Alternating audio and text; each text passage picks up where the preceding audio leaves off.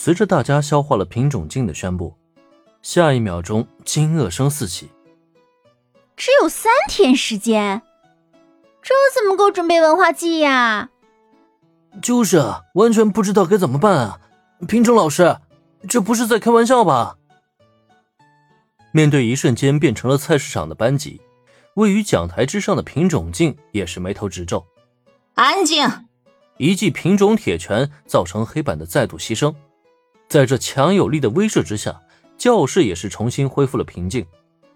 这不是开玩笑，我也知道只剩下三天时间，确实很为难你们。但这是文化科学省下发的决定，学校方面也无法拒绝。不妨实话告诉你们，这次临时举办文化季活动，是因为帝丹高中在上次会议中被选为了东京代表，所以这次的文化季并不只是单纯的校内活动。不仅会有各界外校人士到访，甚至宗主国方面都会委派代表前来参观。只剩下三天时间去操办一场文化祭活动，上到老师，下到学生，其实都背负着不小的压力。可奈何的是，就如品种镜所说那样，上面下达的命令，帝丹高中根本就没有拒绝的权利。哦，对了，差点忘记告诉你们。这次文化季活动，电视台方面也会派人过来全程拍摄，最后会制作成一期特别节目，进行全特区范围的播放。如果真的在活动期间出了差错，那你们丢脸的一面也很有可能会被全特区的观众看到哦。所以具体应该怎么做，应该就不用我再多说了吧？啊，本来学校被选做代表，迎接各界人士到访参观。就已经让大家很有压力了，可没成想，接下来竟然还有更加劲爆的消息在等待大家。品种镜这个消息一出，整个教室瞬间一片哗然。喂，上电视？那咱们岂不是要成为明星了吗？呃，我要打电话给乡下的爷爷奶奶，让他们准时收看节目。万一能在电视里露个脸，那就太幸运了。对于大多数学生而言。能够在电视节目里露脸，绝对是一件非常值得兴奋的事情。可问题是，在大家兴奋之余，也有一部分脑子有问题的同学对此也抱以了悲观的态度。哼，你们别高兴的太早。上电视虽然好，可留给我们的时间却并不多。在电视里丢了人，今后咱们可就没脸再见人了。也是。本来留给大家准备的时间就不多，想将这次文化季活动弄得漂漂亮亮的，那就更加难了。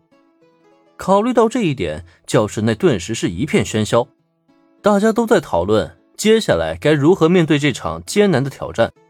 对此，位于讲台上的品种镜倒是给予大家充分的讨论时间，直到大家都讨论差不多了，声音渐渐转小，他才再度敲了敲黑板。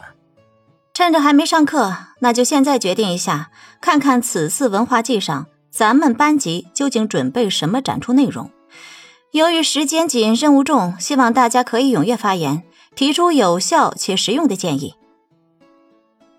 品种静是个雷厉风行的女人，尤其现在还处于关键时刻，她希望能够在上课之前就将此次文化季的展出内容决定下来。有了她开这个头。同学们立刻展开了新的讨论内容。文化季与学校季类似，只是相比较而言，文化季应该更展现出文化相关的内容。不过，事情并非是一概而论的，即使照搬学员季也没什么太大的关系。因此，一番商议过后，很快就有人举手提议了。报告，我建议举行乐队演唱展出。毕竟我们可是有林恩同学这个大明星在。好吧，林恩就知道自己跑不了。对于他而言，这是他穿越到这个世界以后首次经历这种校园季庆典活动。曾经看到漫画中那些主角们参加学校季、文化季的场景，确实让他对接下来的活动倍感兴趣。可问题是，虽然林恩对这种活动很感兴趣，可他也很快察觉到。作为二年 B 班相当引人注目的自己，很有可能会成为此次活动中的焦点。事实也完全没有出乎他的意料，这第一个提议就是让他出演，也真是没辙了。乐队演出吗？嗯，这个提议不错。